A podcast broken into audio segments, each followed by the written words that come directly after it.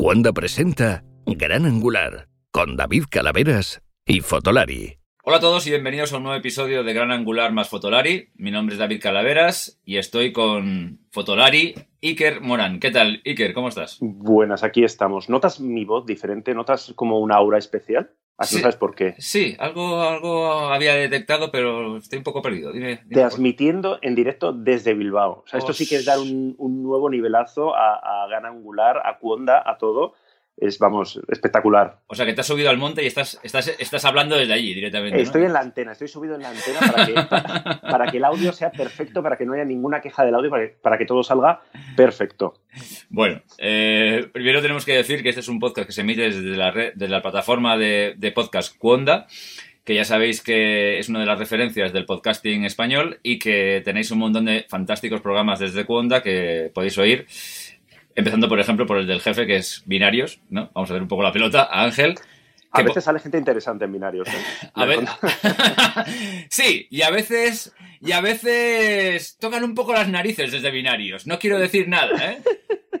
Digo, voy a preparar un programa de fotoquina con mis, con mis, mis socios de Fotolari y de repente veo que aparece por binarios. Pero bueno, ¿qué hacéis allí?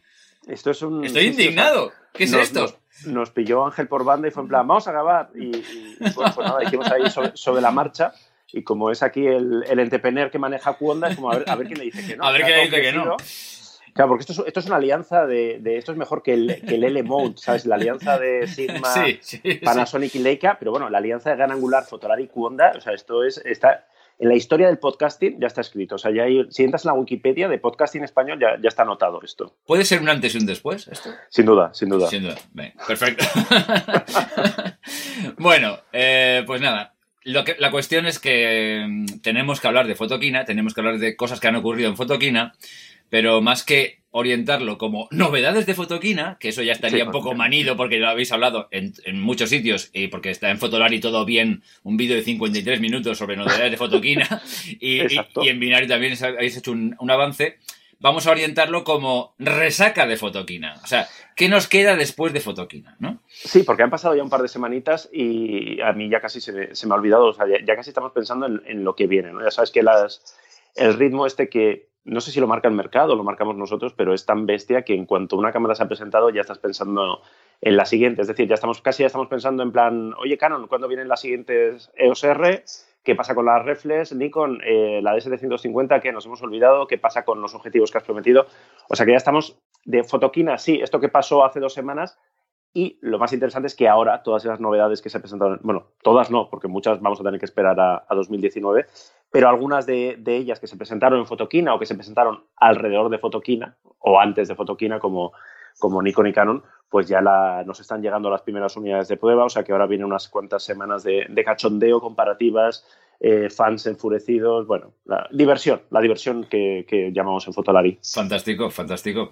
Eh, la verdad es que eh, esto lo hemos hablado muchas veces aquí en, Gran Angular.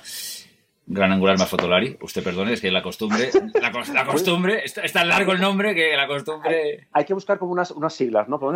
Gap, ¿no? Mira, Gap, la marca de Gap, Gap, ¿Eh? ostras, tú, eh, esto lo hemos hablado tantas veces en Gap, que... Mola, ¿eh? mola, mola, está bien, podemos hacer unas camisetas, somos Gap pero de, de fotos, ¿no? De... Sí, igual, igual nos pone una denuncia por, cierto parecido a cierta marca de ropa, ¿no? No, no, no, no, Bueno, la cuestión, que el ritmo de novedades es es, frenético. Es que yo estoy, de verdad que no, no quepo en mí mismo. Ya, no, ya yo, me he perdido totalmente. Por eso te iba, te iba, a preguntar, porque nosotros la verdad es que volvimos un poquito pasados de, pasados de rosca, ¿no? De fotoquina, porque estuvimos tres días muy, muy intensos que, que no paramos. Eh, visto desde, desde aquí, o sea, tú que viste la feria eh, desde fuera, ¿a ti qué es lo que te parece? O sea, si tuvieras que quedar con una novedad, ¿con cuál te quedarías? Porque nosotros realmente, depende del minuto que nos preguntaras, nos parecía que lo más importante era justo lo que acabamos de ver, porque a, los 10 minutos siguientes nos presentaban otra cosa y ya entrabas en la dinámica de vamos a grabar, vamos a probarlo, vamos tal, y se te olvidaba lo anterior, con lo cual bueno, eh, es complicado tener una visión así. Yo lo, te, te, lo analizo desde mi punto de vista particular, lógicamente. Si, si lo si lo analizara desde un punto de vista global como usuario medio, a lo mejor te diría otra cosa, obviamente. Pero mira, me llamó la atención, por ejemplo, lo de la alianza, de Leica y tal y cual. Me llamó la atención la Zenit como chascarrillo. Pero, pero la cámara, el lanzamiento, la novedad que más me ha interesado, incluso creo que tiene un trasfondo interesantísimo, es la Fuji, la Fujifilm, perdón, GFX 50R. ¿Por qué? Hostia, qué curioso. ¿Por qué? Porque nos están poniendo el formato medio a la altura casi de las full frame medio caras. Claro. Sí, es la estrategia, es la estrategia de Fujifilm. ¿eh? O sea, Claro. yo- su estrategia es yo no tengo formato completo, pero por un poquito más, bueno, un poquito, Claro, yo... yo unos miles de euros más, te pongo un no, formato no, medio en las manos. no, no, bueno, no, miles, no, claro, depende. ni, ni miles, ni miles. Claro, cierto, sí, sí, sí. Si te vas a las mm, Nikon 850, la Sí, sí. A7R3, las... Bueno, todas estas, las- la, la Canon Mark IV, todas estas, todas estas historias que andan sobre los 3.000, 3.000 y algo, esta se pone a mil, a mil pavos más. Y tienes Claro, una cámara sí, de formato medio, con sus pros y sus contras, lógicamente. Es verdad que, las, que las ópticas se van Ah, un poquito más ah, de precio ya. y la gama es, Sí, y la sí. es menor, pero es verdad, pero el cuerpo en sí, sí, sí, son mi- mil euros más. Sí. Claro, y entonces, claro, a según, para según qué fotógrafos, ya empieza a ser como, hombre, es que antes, formato medio antes era 20.000 pavos, ¿no? Luego Sí. empezaron a ser 7, 9.000 pavos. Pero es que ahora ya Sí, está a 4. bajar de 10.000 fue como Claro. las, pentas, las pentas 645 fueron Eso. de las primeras que, Claro. que bajaron de los 10.000 y ya fue como, wow, formato medio barato. Claro, ahora estamos por debajo de, Pero es que estamos en, 5.000, o sea, estamos en sí, o sea, 4.500 euros. Que dices, hombre, a ver, para un fotógrafo profesional, pensando en una amortización a medio largo plazo, hombre, es dinero, obviamente, pero tal, quizás sea el tema de las ópticas, lógicamente, pero una vez que ya te has metido en un sistema y dices, bueno, pues mira, oye, invierto en una, vendo las que tengo, invierto en otra y tal y cual. Además, normalmente los fotógrafos de formato medio, no sé por qué me da que no, no tienen una colección de ópticas muy grande, que trabajan con dos o tres ópticas. exactamente. Eh, sí, tal sí, igual. sí. Es una cámara que a mí me ha dejado como diciendo, ostras, no para hoy, no para hoy, pero Es una cámara más muy, muy, muy caprichito, ¿no? O sea, muy de. eh, me quiero gastar un dinero, o sea, me puedo permitir el lujo de gastarme 5.000 euros en un equipo. ¿Qué hago? ¿Me compro una 9? Eh, ¿Qué sentido tiene? O si soy así fotógrafo de, de fin de semana, de paisaje, de, de- de viaje, y no ya pensando en el profesional, sino pensando en el, en el aficionado sí, sí, bueno. avanzado con dinero, que al final son los que mueven el mercado. Es decir, los, los- el, mer- el mercado no lo mueven los profesionales, porque los profesionales, lo hemos comentado muchas veces, no tienen un duro. somos Entonces, pobres, somos pobres Claro, todos. si te vas a gastar 5.000 euros, hostia, pues igual es un caprichito, ¿no? O sea, en lugar de comprarte, a ver cómo hago la metáfora de los coches, eh, en lugar de comprarte el Golf GT más caro, pues igual te puedes comprar un, un Jaguar baratito, ¿no? Por, por, por, por situarnos un poco, ¿no? Lo, lo has dicho perfectamente, exactamente. Sabiendo que igual, igual el, el- Golf carísimo te va en el día a día y para trabajar te va a venir mucho mejor, pero que, hostia, que igual el domingo te apetece salir a, pasear, ¿no? En, en el coche este. Puede ser un poco el, el- enfoque. La verdad es que a mí me gustó mucho. Es una cámara a la que, bueno, fue acogida así como con cierto. La de Fujifilm está con la XT3, se está, está, está enfocando, ¿no? Es su producto este y ahora mismo. Pero la verdad es que a mí me pareció muy interesante. A mí la primera formato medio de Fujifilm me, me dejó un poquito frío porque fue en plan. eh, no me aportaba, no aportaba mucho. Es decir, yo siempre creo que quien trabaja en formato medio, profesionalmente, quiere que se vea que es formato medio. O sea, no, no, no solamente quiere calidad, esto lo hablamos en su momento, sí. quiere que se vea un producto grandote, caro y Mm. que, que te convierta en un profesional eh, que pueda cobrar X dinero, ¿no? Claro, sí, sí. Entonces, eh, esa cámara era, ya, pero es que entre esto y una Hassel con respaldo, pues el, el cliente posiblemente le va a sonar más Hassel con respaldo. Pero esta, pensando, no sé, pensando por ejemplo en, en fotoperiodistas que se van a hacer un reportaje y que quieren sacar, tener un- una foto con un formato diferente. Esto ya existía en película, en realidad. Las mamillas 6.7, todas estas cámaras que eran como una especie de compacta muy abultada, pero que llevaban eh, eh, formato medio, esto ya existía, y tenían un público y tenían un público muy fiel. Entonces, veremos si, si en digital hay mercado suficiente como para que, para que esto sobreviva, porque evidentemente Fujifilm está perdiendo mucho, mucho dinero. o sea, es decir, tienes que invertir mucho dinero para sacar un formato que sabes que vas a vender poquito, pero bueno, supongo que se lo puede permitir. Supongo que a base de vender Instax, eh, todo el dinero que sale de ahí lo puede reinvertir eh, en otras cosas donde no están, no, no saca tanto dinero. Y a mí me parece que es un- una cosa interesante dentro de este nicho que es, eh, que es muy pequeñito, pero bueno, que, que hay cosillas interesantes. Yo la verdad es que, hombre, a ver, yo a mí el formato medio me parece una cosa que es quizás un poco excesivo para la mayoría de los casos, y más en el, Hmm. mundo, en el mundo digital como el que estamos. Digo la mayoría de los casos, ¿eh? no lo digo para todo el mundo, lógicamente, y que muchas veces Eh, a lo mejor algún profesional que me está escuchando se puede sentir mal por esto, que no se sienta. Eh, es verdad que hay un componente postureo profesional bastante acusado. O sea, tengo un pedazo de cacharro y cuando la gente me pregunta, digo, uh, esto cuesta 20.000 pagos, no sé qué, no sé cuánto tal. Y te voy a cobrar el reportaje. En vez de cobrártelo a 200, 300 euros, te lo voy a cobrar a, a 1.500. Vale, de acuerdo, vale. Y, tal, y yo soy así y tal. Pero ya no te cuento si yo una alpa o una cosa de estas.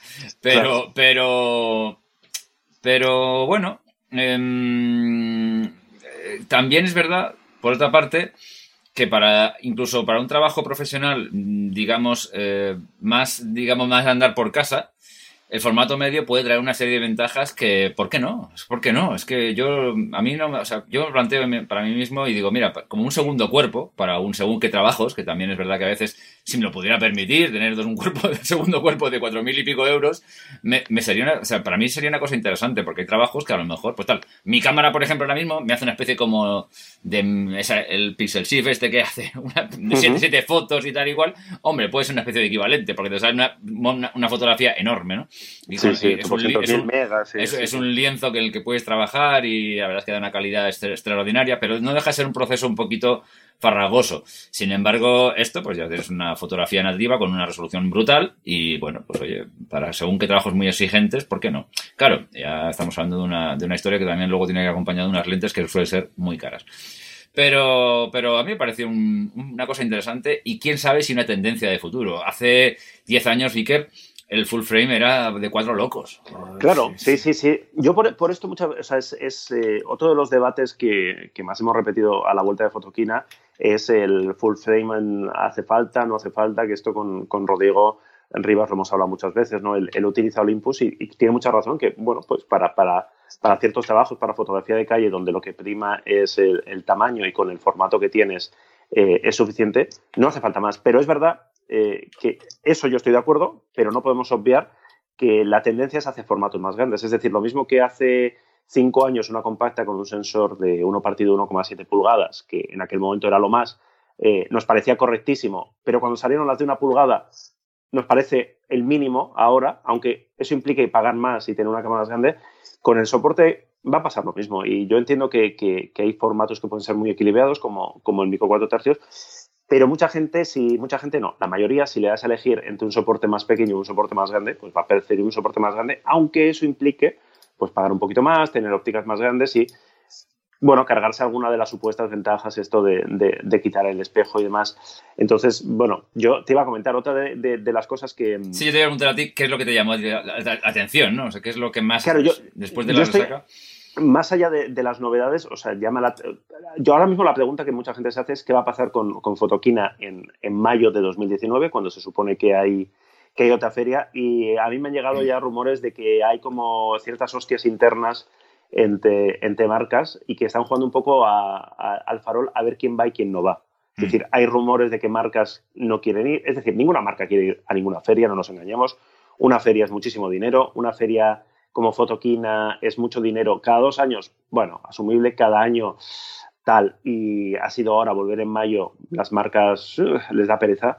Entonces, las marcas ahora mismo están, están jugando a esto. Y en la feria, a ver, ha sido curioso dos cosas. Primero, que, que Sony no haya presentado nada.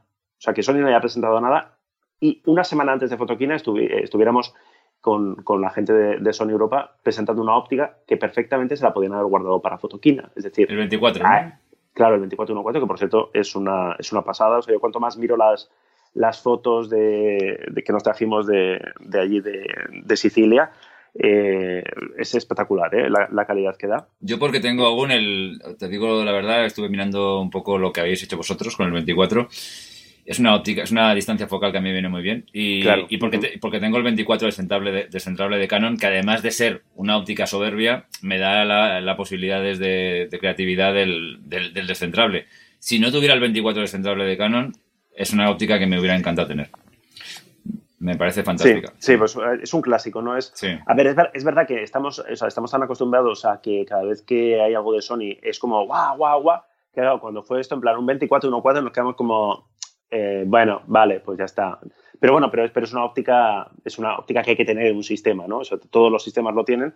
Y, y yo, otra cosa que, ya por, por acabar hablando de, de, Sony, Mm. que, que lo que iba a decir, esto no hay novedades, es que el precio es moderado por una vez. O, o es moderado o estamos tan acostumbrados a los ostiones de precio de, de Sony Mm. que nos, nos pareció poco, nos- o al menos es menos que la competencia de que Sony, que perdón, que Nikon y Canon, con lo cual, bueno, entonces el tema es por qué Sony no guardó eso para Fotoquina. Yo lo único que puedo entender es que el mensaje es como a nosotros las ferias no- nos dan absolutamente igual, vamos a presentar cosas cuando nos dé la gana, no vamos a esperar a, a Fotoquina.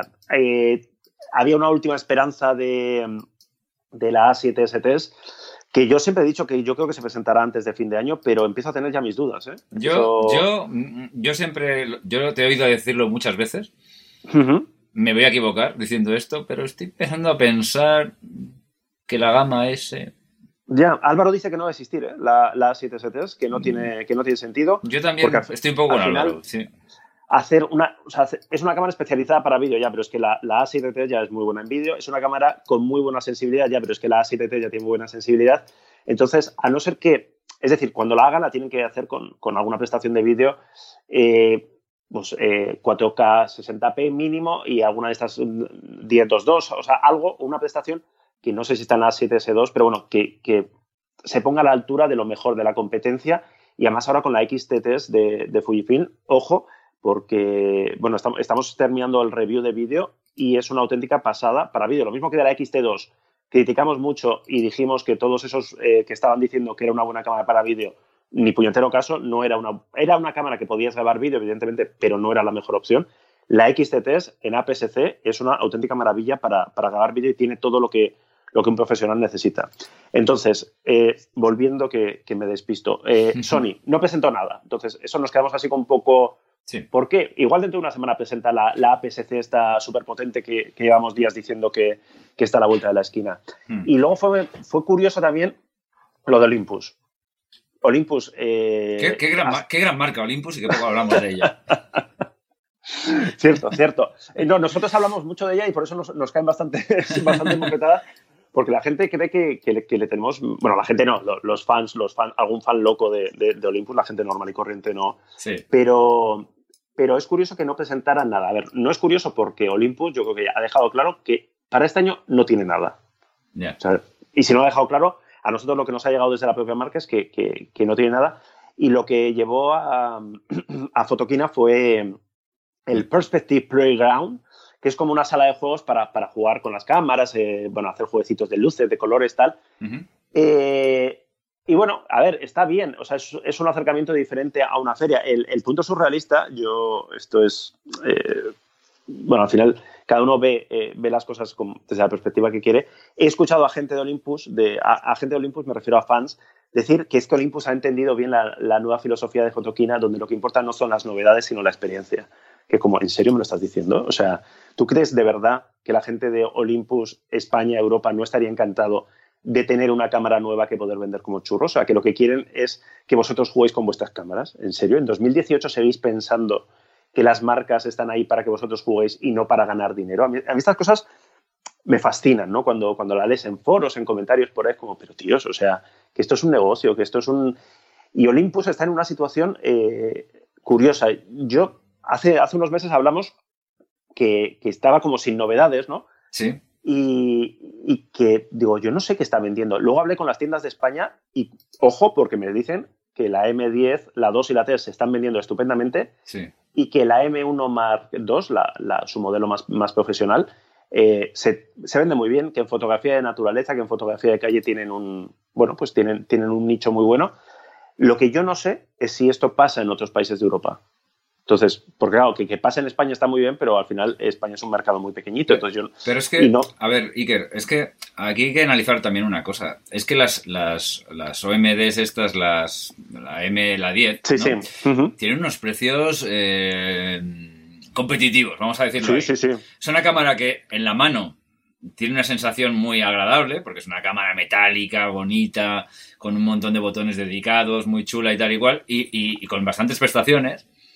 Y luego es verdad que, los precios, si los comparas con otras cosas, pues hombre, son precios bastante aparentes. O sea, que es una cosa que a mí sí me ha No me ha sorprendido, porque estamos hablando de micro 4 tercios y también, también es verdad, no vas a poner el mismo precio que en full frame, lógicamente, porque no tendría coherencia. Pero, pero, hombre, para un usuario medio, un usuario que además esté trabajando mucho en exteriores, que el micro 4 tercios funciona perfectamente ahí, no tiene tanto problema, pues oye, no, ¿por qué no? Es que es una casa, es una cámara que es bastante resultona. Como me puede pasar un poco a Fuji, ¿no? Este, en, estas gamas así, que ahora sé que Fuji está en la PSC, pero bueno, en fin. Bueno, al final es, encontrar su público y, fidelizarlo, ¿no? Entonces es verdad que, bueno, a nosotros muchas veces a que hace nos llegan preguntas de gente de, oye, mira, estoy en, estaba en formato completo, pero me voy a pasar a, Olympus por, pues, porque al final me compensa más el, tamaño. Mucha gente no, pero, pero existe, ¿no? De vez en cuando sorprende estas cosas. Entonces será muy interesante y son cámaras realmente pequeñas. Eso también es verdad. o sea, realmente. sí, son bonitas, son bonitas. El otro día escribimos en Fotolari un, un artículo que es como con, tras probarla, probar, toquetear, tener en las manos la, la futura Panasonic S1. Eh, fue en plan, oye, el próximo que vuelva a decir que quitar el espejo eh, y permite reducir tamaño, le vamos a dar con la S1 en la cabeza para que vea lo, que es reducir tamaño, ¿no? O sea, es que es una cosa demencial, o sea, el, el, tamaño, además lo han hecho queriendo, o sea, no, porque evidentemente lo puedes hacer más pequeño, pero ellos, bueno, lo han hecho queriendo, ¿por qué? Pues porque necesitas ergonomía, necesitas agarre, mm. supongo que ellos quieren diferenciarse muy mucho de, de la GH5, entonces, eh, realmente a día de hoy los únicos que pueden seguir utilizando el argumento del tamaño es Olympus, pero no por el espejo, sino por el, tamaño del sensor, puntos. Es decir, dejemos de, repetir, quitar el espejo ah. permite hacer cámara más pequeña, sí, permite, pero nadie lo podía permitir, o reducir algo el, volumen y tal, pero casi nadie lo hace. Eh, igual tampoco interesa tanto, ¿no? Porque si al final, si miniaturizas demasiado, pues al final cuando pones una óptica un poquito grande, eso te queda un Frankenstein descompensado. Entonces, dejemos de repetir esa tontería que se ha repetido durante muchos años y que mucha gente se la ha creído y demás. Y, centrémonos, es decir, formato completo va a ser grande, la óptica va a ser grande. Si quieres algo pequeño, pues te tienes que ir a APS-C y algo más pequeño, pues a, a, a micro 4 tercios o no siempre, no sé si has visto la, foto que pusimos siguiendo con, con Fotoquina de la Nikon P1000, no sé si viste, porque la Nikon P1000 es una cámara compacta con un zoom. Ah, sí, sí, sí, es una de estas. 25 las, bridge estas, ¿no? Es una bridge de estas, ¿no? Sí, sí. Sí, era lo que antes, lo que... Esto, esto, denota que, eres viejuno ya, si hablas de bridge. Yo sí, yo sí, sí, sí, mucho, sí. Sí, es una de estas, las cámaras que antes llamábamos bridge, que es una cámara con un sensor pequeñito, pero un zoom enorme. En este caso, un 125 por, lo cual eh, el récord anterior era 90 por.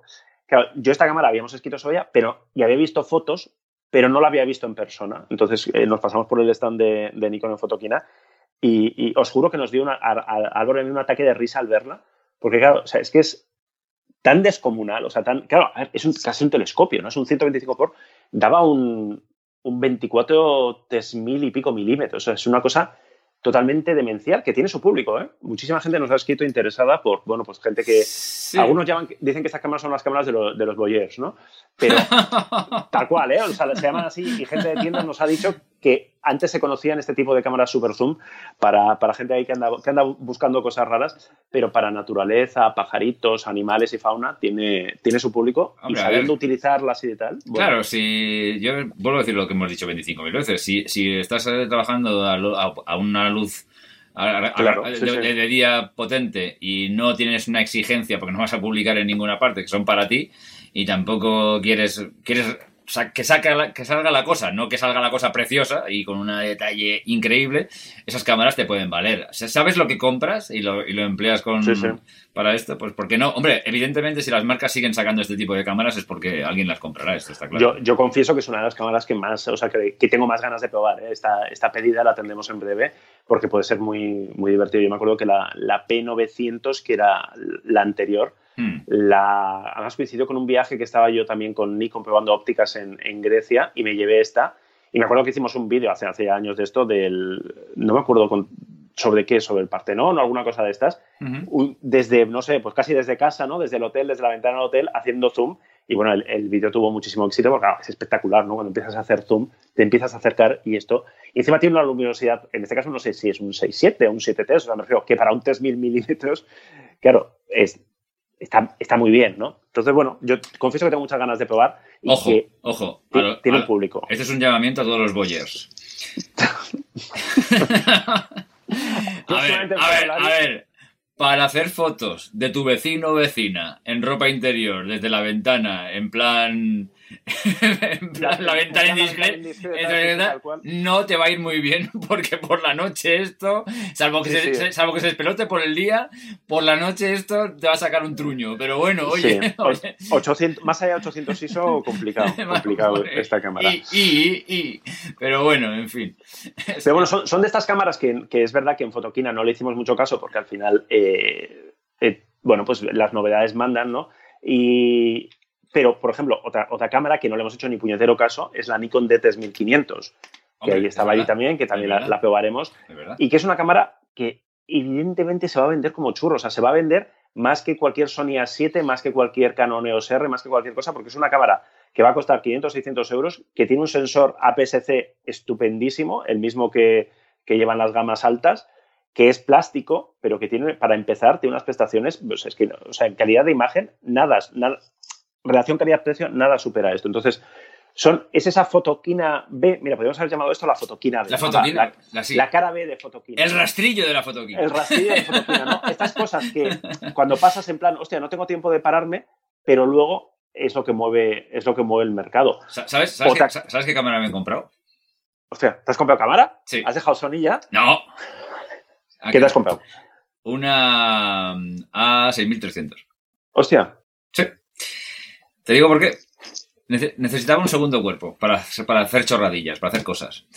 Y. Mm, Pensaba que me ibas a decir para ser embajador. no, no, no pensé en eso, te lo digo en serio.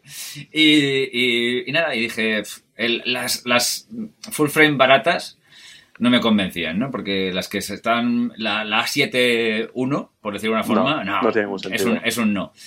Y, quería una cosa que me pudiera hacer algún vídeo de vez en cuando, todo cosas que no son, que no requieren ningún tipo de calidad especial, ¿no?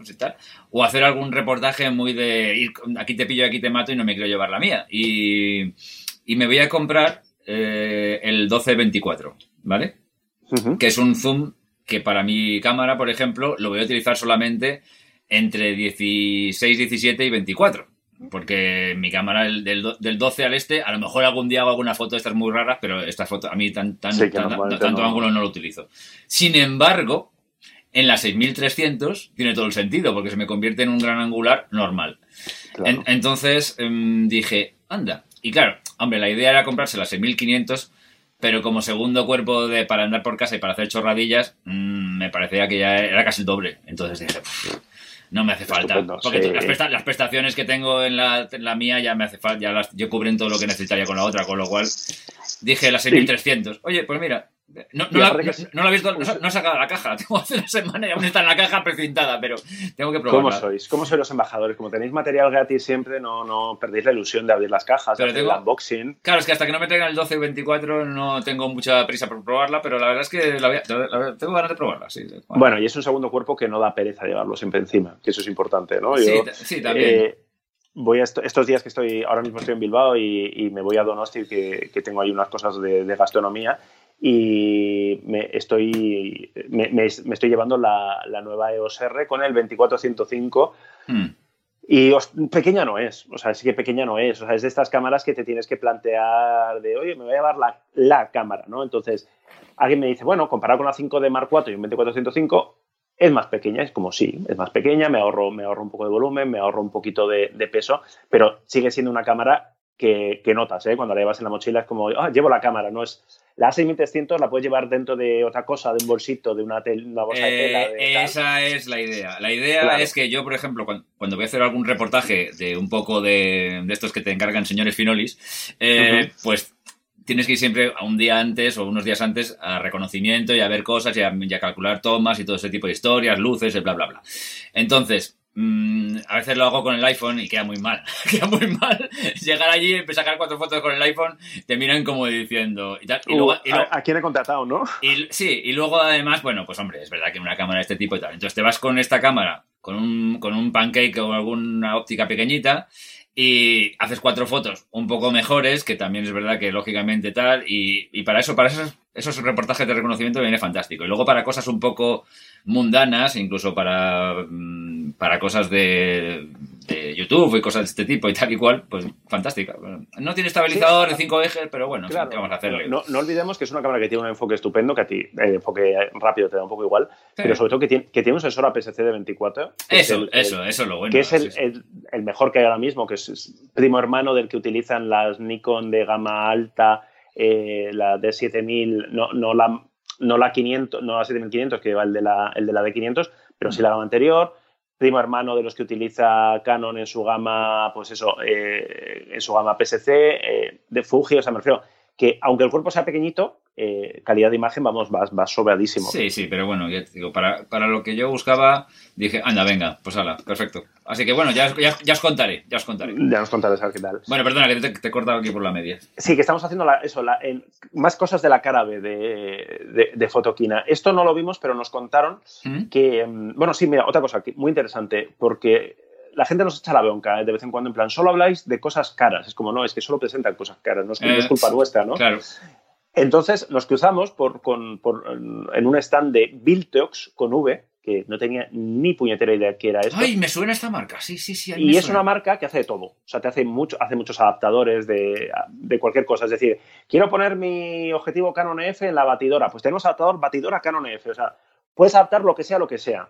Y tienen monitores para vídeo y tienen objetivos. Objetivos para eh, Sony E Mm. de enfoque manual y acaban de sacar un 85-1.8 con enfoque automático para Fuji X por 240 dólares. O sea, repito, 85-1.8 con enfoque automático. Ostras, eh, que no lo pudimos probar porque casualmente la cámara con la que nos dejaron no tenía batería. Sí. Tampoco, va- tampoco vas a ¿seguro? No se, puede, no se puede pedir todo, oye. Es que de Bueno, verdad. igual, igual era un prototipo, no lo sé. Pero 85-1.8, 240 de tal. O sea, al final No. es una cuestión de. Depende de tus exigencias. es, manual, ¿no? Este es manual. no, no, no, enfoque automático. Ah, coño. Uy, Perdón. Enfoque automático, no, perdón, sí, sí, perdón, es la gracia, o sea, me refiero, es lo que nos dejó así como muy locos de, de hostia, es que esto eh, convierte a Samyang en caro casi ya, o sea, convierte a Samyang en, en lujo. Sí. Entonces, eh, esa, esa parte, es, es decir, esa cantidad de, de- de marcas Nisu, eh, Ah, ya sé de qué me suena Viltrox, de los, de los adaptadores. Sí. claro, por sí. eso. Sí, sí, tiene, sí. tiene una gama de adaptadores, ya te digo, de, Sí, sí, todo sí. para todo, ¿no? Sí, sí, sí, es verdad, sí. Entonces, están saliendo un montón de, de- de marcas que, bueno, pues que se dedicaban a otras cosas o que no hacían ópticas y que ahora, pues supongo que hay por ahí algún fabricante que se las hace con el nombre que tú quieras y, y hay objetivos que, bueno, Samyang en su momento también nos parecía una cosita así como, ah, estos son raros, pero Sí, ojo con sí. Samyang porque ahora ya se están convirtiendo tal. Y luego Eh, se van animando, van desarrollando algunas cosas propias y entonces ya es cuando lo hacen bien. Entonces, sí, sí, sí. sí. No, no, que sí. que. Por ejemplo, le- la, ya- la agua, la agua, la agua. Ya, ¿cómo se eh, sí, el el agua ese, sí, sí. Tenían, bueno, vimos allí en acción el espectacular este 24 milímetros macro que es como súper alargado, un tubo, una cosa espectacular. Y justo pasamos, estaban dando como una charla y dijeron que estaban trabajando en, en ópticas eh, autofoco, que no tardarían mucho en llegar. Sí, es lo Claro. que les falta, sí. sí. Claro, la OWA tiene unos eh, súper grandes angulares extremos a Mm. precios mm, de derribo. Muy interesantes O sea, porque son muy buena calidad, sí, sí. Exactamente. Pero es verdad que hay gente que le da pereza trabajar en manual. Entonces, Sí. claro, cuando esta gente te saquen en eh, objetivos con, con enfoque automático, pues ojo, ojo con ellos. ¿Qué Lo- más marcas? Lo que, de- lo, que, lo que tiene el agua, perdona, o la agua, Sí. o como se llame, es una cosa muy interesante, que yo no sé si he hablado alguna vez aquí o no, que es un adaptador que te convierte una serie de gran angulares fijos que tienen ellos en descentrables. Me parece, me, parece que me parece que no hacen tilt al shift, que me parece que solo hacen una de las dos, pero... Hostia, pe- pero eso pe- está muy bien, ¿eh? pero está muy bien. Y te sale, se te queda un tilt and shift de 20 milímetros, se te queda como en 1.200 euros, una cosa así, más o menos. ¿eh? Un día lo miré y dije, ostras, esto es interesantísimo. Y la verdad es que, teniendo en cuenta que son ópticas que dan mucha calidad, es, eh, yo tengo unas ganas locas de probarlo. La verdad es que tengo unas ganas locas de probarlo, sí. Y teniendo en cuenta que no hay, o sea, que ni Fujifilm, ni Olympus, ni, o sea, que solamente Nikon y Canon tienen ópticas propias descentrables, nadie más, ningún otro sistema tiene. Exacto, sí. Bueno, Y y, que- Sa- y Samyang tiene un 24 por ahí. ¿Y Sam, tiene? Ah, mira, no sabía, no Sí, me sí, sí, de sí, Samyang. tiene, tiene un Es 24. verdad, sí. cierto. Manual, ¿no? Bueno, en este caso Ma- manual sí, son sí, todos manuales, sí. Sí, sí, sí, cierto, cierto. Sí, sí, sí, sí. Pero me refiero que, que, que está habiendo movimientos muy, muy interesantes. Sí, eh, sí, sí. También eh, los objetivos, ahí ahora no me sale el nombre, IRIX, Ah, Irix también, sí, sí, sí. Iris, que yo siempre digo que es como un fruto de papá Zeis y mamá Sanjan, pues tuvieron, tuvieron hijos y el, objetivo, y el resultado fueron unos Iris. Y tiene una gama muy interesante, tiene una construcción eh, estupendísima cuando los tienes en las manos.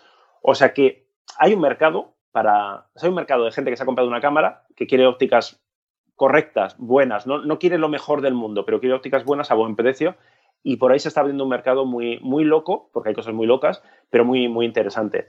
Y luego otra cosa que, otra, otra cara B, ¿no? Casi ya el underground, ¿no? De, de Fotoquina, es eh, los clones que le están saliendo al Profoto A1 que esto es muy curioso. Ah, sí, sí, lo vi, lo vi, lo vi. Nos situamos Me interesa, me interesa también esto. Piratilla. El Profoto A1 es un, speedlight, o sea, un flash que, va a cámara, que lo que tiene de gracioso, bueno, aparte de que es muy bueno, es que el, la lámpara es circular, ¿no? Es como si fuera un flash de estudio, pero convertido en miniaturizado y metido encima de la cámara. Sí, sí, eh, yo lo estoy viendo mucho, se ha convertido así como en el, en el Flash Y, ¿no? Si eres guay, pues es el, A1. Es el Flash Cool, sí. Y anda sobre los 900 euros, si no me equivoco. 900, 1000 por ahí anda. Baratito. Eh, entonces, pues eh, era cuestión de tiempo, ¿no? De que eh, alguien, va, a copiar esto, pues bueno, ya está ocurriendo. vamos a ver, pero esto, yo leí vuestro artículo, comprendo el enfoque que le estás dando. No quiero entrar, no quiero entrar en un debate de Flash, no quiero entrar en una batalla de Flash, pero esto es más viejo que, la, que, el. O sea, claro, eh, sí, sí, sí. Eh, los, eh, las ópticas estas, que yo he tenido unas cuantas de estas 50 y 85 que clonaban a. John los John Nuo, estos famosos son los antiguos eh, 50-85 de Canon de toda la vida clonados. Eh, los los eh, flashes estos que utilizo yo también, sé cómo ves, utilizo todo tipo de, clones chinos, pero los flashes... Eres embajador de John Nuo. Los, los, flashes John Nuo, estos que, que los 560 famosos, que los utiliza todo Cristo, porque cuestan 75 euros, son clones de los, de los Canon de hace un dos o tres, cuatro o cinco años. Son clones, que son iguales. y sin embargo, rinden más o menos igual. No digo que sea exactamente lo mismo, porque no lo es, pero... Ah, un flash. Es que, en fin, ya sé que alguno, un retallista me estará diciendo, Dios mío, ¿qué está diciendo este hombre? Está loco. Sí, sí, señores, sí. Para, a ver, la, calidad, para, la calidad de la luz, la calidad del ah, color, ah, ah, el, CRI, que nos explicaron que era el CRI. Sí, pues, sí pero, pero, pero. Entonces, mm, es que un flash de Canon cuesta 600 pavos. Y el otro cuesta 75. O sea, me compro 15. Entonces, a ver, ya, sí, lo sé. que No sé qué tecnología habrá puesto Profoto y tal y cual. Y Profoto es fantástica, es una marca genial. Pero son muy caros. Son muy caros. Pero es un poco feo, ¿no? Copiar así, o sea, clonar. O sea, no. No, no es copiar, es inspirarse. Es que no. ¿Esto qué, marca es lo que lo está haciendo? Que ahora no me sale. Godox. Godox. que hablando en serio, están sacando unos productos muy interesantes. sí, sí, sí, es, verdad, ¿eh? O sea, es verdad. Y de hecho, luego eh, tienen flashes de estudio también muy. muy... Y, y Godox tiene unos flashes propios. A ver, yo no sé si este está copiado o la carcasa está copiada y lo de dentro es, propio. No lo sé, no tengo ni idea. ¿eh? Yo no voy a hablar por Godox porque a mí Godox no me sponsoriza. Ni, y aunque sponsorizara diría la verdad, pero, pero mm, Godox tiene una serie de flashes, los AD360 y todos estos, que son flashes que yo no he visto en ninguna otra parte, o sea que con lo cual me parece que son bastante autóctonos y son, y son productos súper interesantes a unos precios muy competitivos. Ojo. Sí, por ejemplo, este el, no tiene nombre este todavía, eso A1 no lo van a llamar porque el Godox A1 es aquel flash que sacaron para, para móviles, por cierto. Hmm. ¿Sabes? Que era sí, sí, sí, pequeñito. Que se lo compró eh, Rodrigo y nadie más, creo. Qué malo, estoy, hice muy mal, ¿eh? Estoy muy malo, sí. Sí, porque hubo como mucho revuelo con este flash, pero luego... no, lo, he visto en la vida, o sea, no lo he visto Tampoco ha habido así como mucho... No he visto a nadie que lleve un flash, de, un flash del calentón inicial. sí, sí. Entonces, eh, lleva un sistema de, de, acoples de accesorios eh, magnético que yo pensé, joder, han copiado hasta esto, pero es que ellos ya lo tenían en el, no sé si se llama el AD200, un flash de estudio, que también va con, estos accesorios para parasoles, para, para paneles de abeja y tal, es decir, los típicos accesorios de flashes de estudio que ya iban con, acople magnético. Y no son los únicos porque nos explicaron que otra marca, Jim Bay, o, o creo que es eh, Jim Bay, no sé si la conoces, pues que también bueno, se inspira un poco en, los modelos de Profoto y lo saca a precios de, derribo, pues eh, nos contaron que también está, no, sé si lo tiene ya, pero que tiene un primo hermano del, de la A1. Entonces, era interesante esta parte B, ¿no? Estos pasillos más, menos, eh, donde pasa menos gente, o, igual pasa más gente, ¿no? Pero más allá de los, de los stands de las grandes marcas, este mundo que realmente es al final que, el que muchas veces interesa más a, muchísimos eh, usuarios aficionados o, profesionales que no pueden gastarse una pasta en el, en el producto estrella. Y bueno, pues mira, pues con estos que igual no son, lo que dices tú, no son tan buenos. Entonces nosotros escribimos, en verdad, escribimos un artículo un poco en sentido crítico, porque está como feo, ¿no? O sea, es decir, al final aquí hay un I más D, ¿no? Un, gente que supongo que, en desarrollo pues lleva muchos años para crear esto y que luego vengan y te, lo copien, no sé. Pero, Iker, a ver, quizás, ¿eh? sí, quizás está un poco feo que te copien un diseño y te lo calquen prácticamente. Pero es que esto en la industria tecnológica es... Ya. o sea, el iPhone tiene copias descaradas, eh, eh, cuando salieron los iMac y luego empezaron a salir todo tipo de ordenadores todo en uno. En fin, es que esto es inevitable, ¿no? O sea, yo no, no, sé, no, digo ni que esté bien ni que esté mal, pero es que es inevitable. O sea, y en fotografía, porque claro que pasa esto. Oye, perdona, vamos a ver. No digo que, eh, ojo, eh, que no se ofendan, pero, pero las nuevas Canon y Nikon. Sí, sí. Te, veía venir. las nuevas Canon y Nikon de mirrorless, full frame, ¿eh? y Sony mm, se parecen un poco, ¿eh? O sea, no lo digo, lo dejo caer, ¿eh? Pero vamos, se parecen. Inspiración. Se, parecen un poco. A ver, se parece un poco el concepto, pero luego el diseño. Sí, pero luego le faltan prestaciones. Sí, sí, es verdad. pero luego el diseño, tú eh, has visto ya, las no las has tenido en la mano, ¿no? Todavía no, no, me las has enviado, estoy esperando. Tendrás, tendrás, un, tendrás un problema, ¿eh? Moral, cuando, la, cuando cojas en la mano cualquiera de las dos, porque dirás, uff, esto es una cámara no es un juguete como mi Sony así. está muy bien, está, muy bien cualquiera, cualquiera de las tres. Sí, bueno, al final vamos a crearnos el discurso de no, la competencia es súper buena para el usuario y así hay más opciones y tal, que yo esto, bueno, pues siempre al final, porque dices, sí, la competencia es más buena, pero tú habéis visto que haya bajado precio, es decir, no, lo que ha hecho Nikon y Canon es ponerse al mismo precio que, Sony, es decir, no, no se van son suficientemente listos como para no ponerse a competir entre ellos a, precio, o al menos de momento. ya veremos cómo evoluciona. Esto, no tendría lógica, o sea, que Canon y Nikon se pusieran ahora mismo a competir con precio con, con Sony sería, para mí, desde mi punto de vista, sería un error gravísimo. Sí, sería como una baja de pantalones para ellos. Exacto, esto no tendría lógica. Lo que tienen que hacer es un producto mejor, que además Canon y Nikon, si les da la gana, pueden hacer un producto por lo menos, por lo menos, por lo menos tan bueno como el de Sony. bueno, yo esto, yo esto lo hablaba con gente de Sony que estaba como muy venida arriba, ¿no? Cuando anunciaron la, Nikon, que estábamos nosotros en Japón, cuando anunciaron la Canon, claro, porque supongo que en, Sony estaban, sabrían algo por todo lo que se había filtrado, pero estarían como tensos, ¿no? En plan de, hostia, a ver si estos van a ver, le han puesto algo y nos hunden, ¿no? Entonces estaban como no contentos, pero sí como respiraron tranquilos. Pero yo lo que les decía, en plan, ojo, porque vosotros habéis necesitado tres generaciones. Ellos en la primera generación han ido, más, lejos, han ido Os han casi igualado en algunas cosas, otras cosas está por detrás y en otras han superado, ¿no? Pero me refiero, eh, está claro que evidentemente han tomado nota de lo que ha hecho Sony y evidentemente Sony les ha obligado a ponerse las pilas, eso nadie lo duda, ¿no?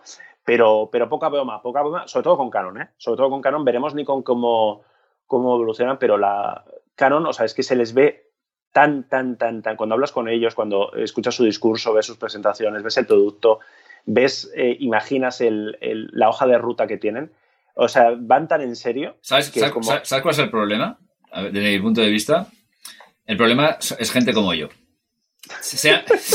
Eres un problema para Canon. Soy un problema para Canon. Sí, es verdad, gente se ha pasado ya. De hecho, claro, exactamente. O sea, da igual que seas amateur o que seas profesional. Si tú te has saltado a Sony porque Sony estaba dando lo que no daban los otros, vamos a dejarlo así y ya está, es la verdad. Esto es, esto es real. Esto, esto, no, tiene, no está sujeto a debate. Eh, entonces, te saltas a Sony en un momento dado y, y, bueno, en un momento dado puedes estar al principio tanteando, digo, me compro el adaptador, pero llega un momento en que si ya estás a gusto, pues lo que el siguiente paso es empezar a cambiar ópticas y al final tener un ecosistema nuevo con todo el tipo de, accesorios, historias, eh, objetivos, obviamente y tal.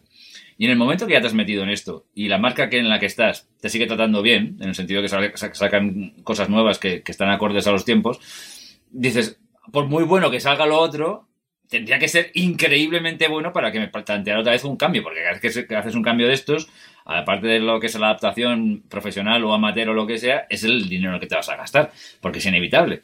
Entonces, mm, es que ahora mismo, o sea, a mí se me haría una pereza volver a Canon, no porque sea Canon ni mejor ni peor, cuando vi la R dije, ah, fíjate, no está mal. Es verdad, no está mal, tiene sus cosas, como siempre, pero, no, está mal. justificar una vuelta. pero, no, pero, no para decir, ala, lo, no, no, porque ni, siquiera es, ni siquiera es una cámara mejor que la 7R3, es que no lo es. No, lo es, no, lo, es en algunas cosas y en otras, en otras no lo es. Eh, la sensación, eh, ahora que nosotros estamos ya jugando con ellas un poco, con, con más calma, la sensación es son, eh, la Nikon es una cámara hecha para Nikonistas y la Canon para la gente de Canon. Con, el lema, no os vayáis a Sony, tal cual. O sea, no, no le puedes dar mucho, muchas vueltas, eh, puedes eh, intentar adivinar lo que viene después, el sistema y tal. Claro, pero no, no os vayáis a Sony llega un poco tarde porque se ha ido muchísima gente. pero queda muchísima gente todavía. Tienen, tienen un, obviamente, tienen un, grupo de, de, usuarios que además que se resistían, ¿no? Que les daba pena, pena, pereza o lo que sea. Sí. Entonces, para ellos, gente que ya, estaba, ya pensaba en gastarse 3.000 euros, pues dirán, bueno, pues ya está, me, los gasto, pero me quedo aquí. Sí, sí, obviamente, sí, sí, sí. Y por eso los adaptadores funcionan también. ¿Alguien, alguien, alguien debe, sí, sí, alguien debe quedar en Canon y Nikon. ¿Alguien? hoy, estoy muy mala, hoy, estoy muy mala persona, sí. ¿no? Sí, sí, te veo, te veo ahí venido arriba, ¿eh? De, de sonista. No, no, Y y eso, y, la, y terminamos el, el, el Fotoquina, under, Fotoquina Underground, me gusta, así como... como eh, hemos ido evolucionando, ¿no? De resaca de Fotoquina, la cara de Fotoquina, Fotoquina Underground, lo mal que se come en Fotoquina. Yo estoy Hombre, no me digas esto. O sea, se come mal. Yo que estaba ahorrando para ir con vosotros el próximo Fotoquina, ya me has desanimado. Acabamos de los puñeteros perritos calientes y de los dogs, no sé qué, hamburguesas, que como que vale la sala de prensa de Fotoquina, un desastre, un auténtico desastre. Igual que nos hemos vuelto ya muy finos, muy finos, ¿no? Y queremos aquí un surtido de... Pero vamos, o sea, ni, un puñetero café gratis para la prensa. Y luego la, oferta gastronómica dentro de la feria, terrible, terrible. Bueno, Fotoquina es en Colonia. ¿En, qué, en qué, estabais? ¿Cerca de un hotel cercano, lejano? Estábamos en un, en un apartamento cercano. Bueno, ¿Un apartamento? un mm. apartamento, sí, porque los hoteles se ponen a precio de... Air, Airbnb. Mm, no, no, no, no, no, bueno, o sea, era una, era todo legal, o sea, no era, no estábamos gentificando, además me acuerdo que le dijimos que Álvaro y yo somos así como muy de, de guiris, no gentifiquéis Barcelona, pues bueno, cuando, cuando vamos por ahí intentamos no, no gentificar demasiado con, con Airbnb y estas cosas, eh, y al menos si vamos a un apartamento, asegurarnos que es un apartamento dedicado a esto, que bueno, pues al final evidentemente sí afecta a la ciudad, pero bueno, que al menos tenga, tenga todos, los todos los permisos y que pague impuestos, que menos, ¿no?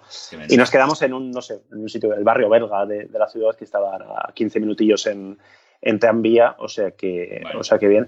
Que los, hoteles son carísimos, o sea, en feria. Barcelona y Madrid no son los únicos sitios del mundo que cuando hay una feria los hoteles suben el doble, el triple. En, en Colonia también, también lo hacen.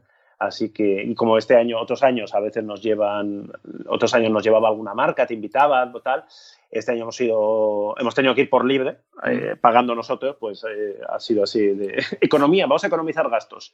Oye, muy, muy mal, muy mal que hayáis hecho esto, ¿no? Nadie, mm. nadie os ha sponsorizado. Nadie, nadie, nadie ha sponsorizado. ¿En serio? O sea, que, En serio, en serio. Sí, sí, sí, ha sido una cosa rara porque además ha sido raro porque había como muchas novedades, ¿no? Entonces eh, era como, bueno, lo das por hecho, ¿no? De, joder, pues alguien, no sé, la última vez que yo estuve Estuve con Panasonic, que nos eh, invitó un par de días y tal, mm. eh, porque no me acuerdo que presentaban, pero este año que presentaban como la super novedad. No sé si igual se estaban discutiendo entre Leica, Sigma y Panasonic quién pagaba, ¿no? Y al final no pagó nadie. Pero, bueno, como al final ha sido todo un poco coitus interruptus, ¿no? Fotoquinus interruptus. Mira, otro título, joder. Tenemos un buen de títulos. Este está bien, está bien, sí. Porque todo ha sido como, mira, pues esto es, un, esto es el molde, lo presentaremos en 2019, ¿no?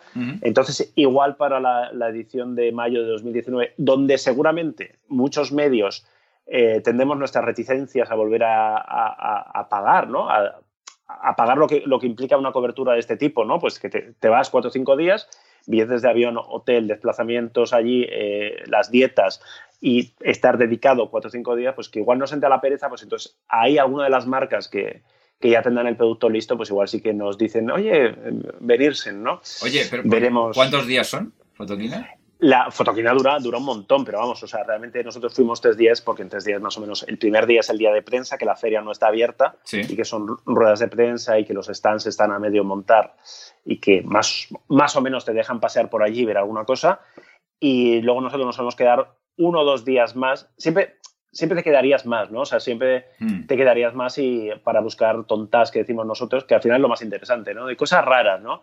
Por ejemplo, se nos pasó que estaba por allí el, el I Am Back, que es el invento este raro que convierte tu cámara de película en cámara digital. Ah, sí, es pues muy bueno, hombre. a la vuelta vimos que tenía un stand, por ejemplo, y esto nos dio mucha pena porque, porque es la típica cosa curiosa que, que nos hubiera encantado ver, ¿no? Pero claro, al final es tiempo de dinero, ¿no? O sea, es como tienes que estar ahí pagando el hotel tienes a mails de gente que, casi nos insulta, ¿por qué no sacáis el review de la Fuji XT3? Vagos, no hacéis ni caso, dejad el ¿no? Entonces tenemos ahí la presión, ¿no? Álvaro, que es buena persona, no como yo, le entra el agobio de, oh, estamos dejando de hacer cosas, tal. Entonces, bueno, y aparte que, bueno, que, tenemos familias en casa y tal, con niños pequeños y que, que, cualquier día nos van a, nos van a echar de casa por, por no parar de viajar. Entonces, pues bueno, había que, que economizar mucho y hemos estado, bueno, tres días, ¿no? Fuimos, llegamos por ahí el lunes por la noche y nos volvimos el jueves muy por la noche. O sea que estiramos ahí, ahí al máximo. Tengo, que ir yo a un fotoquina con vosotros, hombre. Tengo que ir, a ver si... Es la típica feria que si vas la primera vez y la coges con ilusión, sí, hombre, Es, es divertida. Yo reconozco que estoy un poco hasta las pelotas de fotoquina porque ya este es mi, creo que era el séptimo octavo fotoquina. Sí. Que para los muy veteranos, no sé si queda algún muy veterano, porque empiezo yo a ser el, veterano del sector de, de, la prensa fotográfica en España, lo cual dice mucho de cómo está la prensa fotográfica en España, pues para los veteranos no era nada, ¿no? Pero para, para los que quedamos, ¿no? Para la chavalada, hostia, 7, 8 fotoquinas ya es como un anciano venerable casi. Entonces, pues ya es como más de lo mismo, ¿no? Y encima y Fotoquina, a ver, este año eh, era muy pequeñita comparado a, lo que ha llegado a ser, ¿no? O sea, muchos menos pabellones, todo más concentrado, había mucho ambiente, pero realmente no es, no, es ni rastro de lo que fue. Fotoquina le quedarán una, dos, tres ediciones como mucho. a mí me extrañaría mucho que en 2020 siguiera existiendo Fotoquina, pero porque el sector está como está, porque las marcas tampoco tienen mucho dinero y el que tienen prefieren tirarlo dándoselo a influencers eh, influencers malos, no, no, no, no, a nosotros. No, exactamente, exactamente. Oye, no, ten cuidado con esto porque tú eres un influencer ya. ¿eh? Yo soy influencer, pero pobre, soy el, el influencer del pueblo, ¿no? Eh, por, eso no, no conseguimos influenciar. O sea, influenciamos mucho, pero no, no rentabilizamos nada. Pero para mal. malas, malas influencias, hombre. Por cierto, hablando, cambiando ya, ya, ya, de tercio, y ahora que esto es Gran Angular más Fotolari, que podemos hablar todavía más de nosotros. Por supuesto. Esta semana Fotolari cumple dos años. Ostras, tú. Dos años. O sea que estamos, estamos, De, estamos de cumpleaños, pero bueno. Estamos de cumpleaños, que como siempre Álvaro y yo llevábamos... Dos años. hace tres meses dijimos, para los dos años hacemos algo. Y el otro día hablando en plan, hostia, que cumplimos dos años ya, ¿no? Entonces, evidentemente no vamos a hacer nada especial, pero sí estamos eh, con ganas de sentarnos y, hablar, ¿no? Y, sacar la calculadora y, hacer cuentas y decir, a ver, muchachos, eh, esto hay que financiarlo de alguna manera porque, porque es complicado, es complicado, es complicado mantenerlo es complicado mantenerlo, sobre todo además siendo tontos como somos nosotros, de, que, bueno, pues qué cosas que no hacemos, que no queremos hacer, qué tal, qué cual. Entonces, ser pobres está muy bien, lo aceptamos, pero coño, ser tontos es más complicado, ¿no? Entonces, estamos ahí en el punto de que, va todo muy bien, ¿eh? Y estamos contentísimos y, YouTube sigue creciendo y cada vez nos conoce más gente y cuando hacemos un directo, mogollón de gente se conecta y, y, mogollón de gente desde, desde España y de Sudamérica es súper cariñosa y nos sigue y nos apoya y solo por eso merece la pena. Pero claro, también hay que buscar ahí la forma de, no sé, de, forrarnos, ¿no? Yo estoy harto de viajar en Vueling, por decirlo así, necesitamos un jet privado fotograría. bueno, pues oye, pues hay que... Esto hay que, hay que, tenéis que contar, hay que hablar, hay que, hay, que, explicar, hay que dársela, hay que rentabilizar, ¿no? Hay que rentabilizar. La, verdad es que... Hay, que sentarse, o sea, nuestro problema es que somos, eh, somos periodistas de, de, vieja escuela que nunca contamos tiempo para hablar de dinero. Entonces, eso, el hecho de que dediquemos el 99,9% de nuestro tiempo a, crear contenido, a crear vídeos, mm. Y el 0,01 a la parte comercial, pues hace que estemos como estemos. Es decir, que, que modestia aparte tengamos unos contenidos pues, muy majos, muy divertidos, pero comercialmente tal. ¿Qué es lo que hacen los medios en condiciones? Pues al revés. dedican el 99,9 a, a la parte comercial y el 0,01 pues a los chavales a que vayan escribiendo cosas, ¿no? Entonces, pues les va muy bien. Pero bueno, no sé, intentaremos ahí buscar un, equilibrio y si no, oye, estamos en Cuonda, de Cuonda al estrellato y a la fortuna. Ah, ah claro, claro, claro, es que esto ya es otra cosa. Es mi esperanza, es mi esperanza, forrarnos con, con Cuonda. Ángel, si nos estás eh, escuchando, un abrazo. Manda el cheque a la dirección de siempre. Bueno, eh, yo quería decir a los, a los oyentes que, que bueno, que, este ha sido un resumen de la cara B de, de Fotoquina, que si queréis escuchar un podcast de fotografía, vayáis a Binarios, que ahí, donde, ahí es donde hablan de fotografía, ahí, donde hablan de fotografía, de verdad y tal y cual, que aquí hablamos de cosas y de esto, pero bueno, que nos lo pasamos muy bien. Y que, hombre, eh, a lo que acaba de decir Iker me sumo bastante, o sea, quiero decir, yo no... Yo, yo tengo un enfoque distinto sobre la gran angular porque, bueno, por, por mis cosas, ¿no? Aunque bueno, lógicamente a nadie, a nadie le hace, le desagrada, lógicamente, tener una, una recompensa por el tiempo que emplea y el esfuerzo que emplea. Lógicamente, aquí nos lo quitamos de familias, de, de, todo, ¿no? sobre todo, yo creo que de familias. Mm. Y, sí, sí, es verdad. Y, entonces, entonces, bueno, pues eh, vosotros dos que en Fotolari ponéis una barbaridad, ponéis muchísimo, ponéis una barbaridad, esto te lo digo totalmente en serio. O sea, yo he escrito dos mierder artículos en Fotolari y me han costado Dios ayuda y estaban hechos un desastre y me los vais a arreglar, arreglar, arreglar vosotros. Despedido. por supuesto, estoy, siempre despedido, pero bueno. yo a veces me imagino todo el trabajo que, lleva una, una, página web como la vuestra, ¿no? Es una barbaridad. Entonces, hombre, lo justo, lo, lo, mínimo, que por decirlo de una forma, no hace falta que os forréis y vayáis en business, aunque no estaría mal, pero, pero lo mínimo es que os salga un poco a cuenta. Eso es lo mínimo. La, esperanza, o sea, más allá del, del, lloriqueo, porque no. No, no es un lloriqueo, es una cosa de justicia. No, no, ahí que, es que... no, no, pero me refiero yo. O sea, nosotros lo que siempre hemos intentado es estar siempre entre. Ni somos los entrepreneurs de. Eh, si con tus sueños los harás realidad, que a mí esto me pone muy nervioso, ni, ni tampoco queremos ir eh, llorando por las puertas, ¿no? Porque nos dedicamos a algo que nos gusta. Y, y, bueno, pues a nuestra manera sobrevivimos con, con ello, haciendo malabarismo y haciendo mil cosas más y, eso, bueno, y tenemos oportunidades que son, que son únicas, que son increíbles, y el cariño de la gente, y, que, es, que es como muy bonito.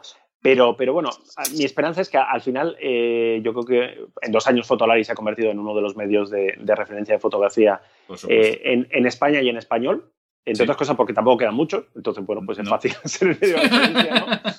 Eh, en YouTube, yo creo que, que, nos hemos posicionado con nuestro estilo, haciendo, hablando de equipos, hablando de fotografía con, no, no para, para quinceañeros, es decir, para gente que, que, bueno, pues que tiene cierta edad, que tiene que se va a comprar cámaras. Entonces, es una cuestión de que las, de que las marcas, las compañías, las, todo el ecosistema fotográfico, que no solamente son las marcas, lo, lo vean, lo, lo, entienda, entienda nuestro lenguaje. Y en podcast yo creo que también, o sea, es decir, eh, gran angular, eh, gran angular tal cual, gran angular con Fotolari, como lo llamemos, pues bueno, eh, aspira a ser o a, a convertirse o a a confirmarse como el podcast fotográfico en español, que hay otros podcasts muy buenos, ¿eh? También de, fotografía. Sí, este es mejor, pero los demás también son buenos. que escuchamos y que, queremos mucho, vamos con, muy buenos compañeros por ahí. Entonces, bueno, pues al final crear una especie de... Hola, Mauro. Por ejemplo, por, ejemplo, las entrevistas que hace Mauro son, son interesantísimas y... hola, hola Sandra, ¿qué tal? ¿Cómo estáis? exactamente, o sea, es que estaba pensando en ellos, ¿no? Sí. Que, había que traerlos, ¿no? A todos, crear ahí como el, el super mega podcast fotográfico. Bueno, especialidad, estos dos que, acabo de nombrar saben que aquí es, tienen la puerta abierta, porque lo saben además, porque se lo he dicho yo. Pero bueno, ellos tienen sus proyectos y se respeta, lógicamente. Sí, sí, se respeta, se escucha y, se les anima porque hacen cosas muy, muy, muy, chulas. Muy buenas, sí. Entonces, bueno, la esperanza es que eso sea una cuestión de, tiempo y que poco a poco, pues bueno, vamos, eh, convenzamos a, las marcas que dejen de tirar el dinero en, en cosas absurdas, porque algunos lo tiran en cosas absurdas, o sea, realmente. Y esto a mí sí, sí que me enfada. Y de vez en cuando hacemos vídeos enfadados de cuando te enteras de, que, a nosotros pues, nos regatean una campañita de, cuatro duros, tal cual, y que luego están gastándose 20, 20 O sea, nosotros nos regatean cuatro y luego se gastan 20 duros en vídeos de YouTube pagados, que encima tampoco ve tanta gente y sobre todo ve gente que no se va a comprar una cámara ni loco. Eh, artículos pagados en revistas generalistas o de lifestyle que tampoco le interesan a nadie. O sea, este tipo de cosas, ¿no? Que a mí esto sí que me enfada muchísimo por la parte fea de es publicidad no, que, no, que no se identifica como publicidad y por la parte ya personal de coño, tíos, o sea, que, que, que tampoco hay tanta gente hablando de fotografía en España. Es que no, lo entiendo. Eh, Iker, no lo entiendo. O sea, comprendo que según qué marcas busquen a su público objetivo en según qué medios. Lo entiendo perfectamente. Esto es una cosa tan normal y, tampoco, está, tampoco está sujeta, sujeta a, a discusiones. Pero, dicho todo esto, pero, ¿quién se gasta la pasta en fotografía? Los cuatro gatos que quedamos gastándonos dinero en fotografía, normalmente, normalmente no vamos por esos canales. Vamos más por canales que nos informen con cierto rigor y con cierta seriedad, aunque salgan llamas y no lo pasemos bien. Entonces, entonces, entonces eso, es el tema. Yo creo que la mayoría de usuarios medios, altos, que se gastan una pasta en fotografía, van más por, por la línea Fotolari y lo que pueda haber parecido Fotolari que por la línea eh, ¿qué pasa, tíos? no sé qué no, es que de verdad, de verdad de verdad que eso también tiene su público y lo comprendo porque si quieres vender nocilla pues a lo mejor es el canal adecuado, no lo sé pero y entonces que por simplemente porque un tío de marketing eh, diga, lo que hacen los demás lo hago yo, porque, hombre, no, por, por, por el amor de Dios, no, piensa quién es tu público objetivo, por el amor de Cristo. Es una, es, una, es una pelea complicada, es una pelea sobre todo que además quita muchas energías y ya también nos, nos pilla, en verdad, nos pilla mayores y nos pilla un poco eh, pasados de vueltas, ¿no? Que Álvaro simplemente se mete conmigo, ¿no? Porque dice que, que, a veces yo soy un poco brusco negociando las cosas como... Es que llega un punto en que en plan de, hostia, tonterías las justas, ¿no? Es decir, ya nos conocemos todos, ya sabemos todos eh, esto es muy pequeñito, lo que cuando uno estornuda, el resto nos enteramos, entonces pues al mm. final las cosas que se hacen así un poquito feas se acaban sabiendo, ¿no? Entonces, eh, pero bueno, que más allá de eso, o sea, el, mensaje optimista es que hay Fotolari para rato, yo de vez en cuando Álvaro dice en plan, oye, a ver lo que aguantamos, yo creo que aguantaremos mucho porque nos gusta, porque al final esto si, si, no te gusta mucho, si no te apasiona, y eso es lo que se nota, si no te apasiona, si no te gusta, acabamos de cambiar de estudio, por cierto. Sí, muy chulo. Que, que es, es, mucho más pequeñito, pero es, es, más nuestro. O sea, no es nuestro, pero es un poquito más nuestro, ¿no? Entonces ahí manejamos un poquito más pues, el audio, la luz y tal, entonces la idea es hacer que, que los vídeos queden, queden un poquito mejor, tener un espacio más, más nuestro. Y, hay un montón de planes en, camino para, para 2018-2019 en Fotolari. O sea que, que, yo estoy convencido de que, de que habrá Fotolari quinto aniversario, décimo aniversario. Y no quedará. El otro día lo hablaba con, de, de broma con no sé qué marca y le decía, tú tranquilo, que Fotolari va a durar más que tu marca, que, vosotros cerraréis. Y todo esto dicho con cariño, porque al final conoces a la gente de las marcas y, les tienes mucho cariño. Vosotros cerraréis y yo lo contaré, eso es lo bueno. Y lo contaremos, sí, sí, sí. le decía, hemos cerrado AFA, hemos cerrado Kodak, os podemos cerrar a vosotros también. No hay ningún problema, otros han caído, ¿no? Cayó Polaroid, van cayendo, ¿no? O sea que, y Fotolari estará ahí para contarlo. Ah, esto me, ha gustado, ha sonado, ha sonado épico. Ha sonado épico. Bueno, nada más, chicos, chicas, eh, señores, señoras, eh, influencers, influencers. Eh, Instagramers. Instagramers, Instagramers. Yo ya lo digo todo en, femenino porque es la moda. no, hombre, porque también es justo. bueno, en algunos casos, sino en algunos casos es ridículo. No, no te líes, no te líes. No me lío, no me lío. Te estás metiendo tú solo en me, estoy metiendo en general. Es que hoy, estoy, hoy estoy desatado. tenéis un sorteo muy, muy chulo de unas fotografías de Ikea y Fotolari que la verdad es que me han encantado y me, voy a acercar al IKEA porque esto no lo sabía que existía y mola un montón. Pero podéis conseguir alguna que otra gratis desde, desde la web de Fotolari participando en el concurso. Y, sorteo, esto es sorteo, es más fácil, no tiene ni que enviar fotos. Sorteo, no, no, exactamente, es un sorteo. Pero ojo que viene un concurso esta próxima semana, eh, yo creo que, que, esta semana o, o, en breve lanzaremos un concurso de Vanguard, que tenemos unas mochilas y unos tipos muy chulos para, para, para regalar a quien haga la mejor foto, todavía no está lanzado.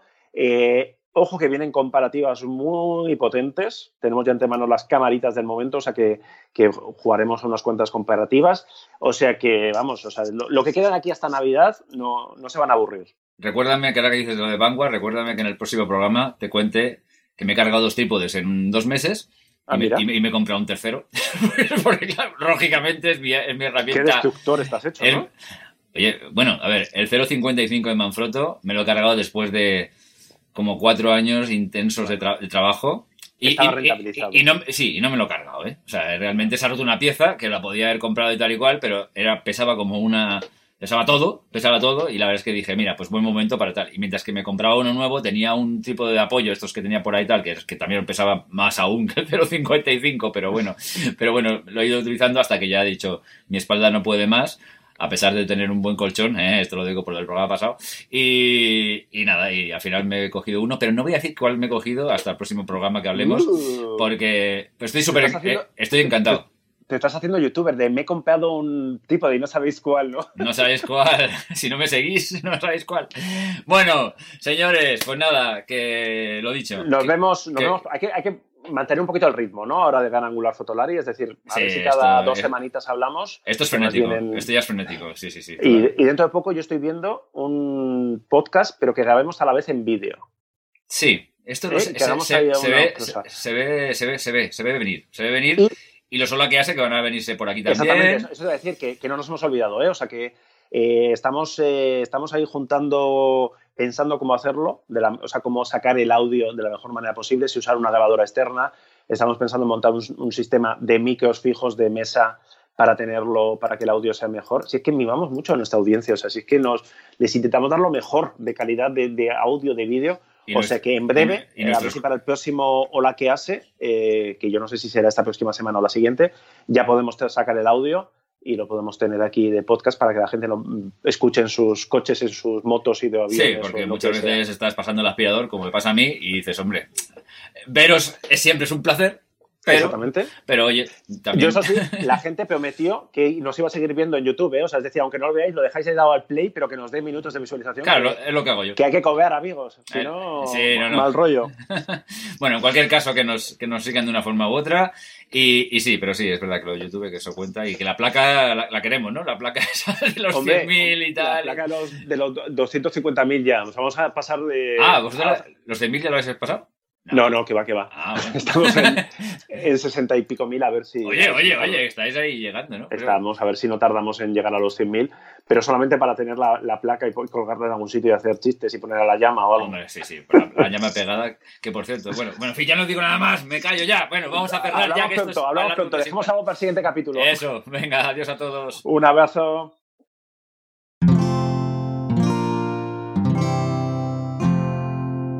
Puedes escuchar más episodios de Gran Angular en cuonda.com.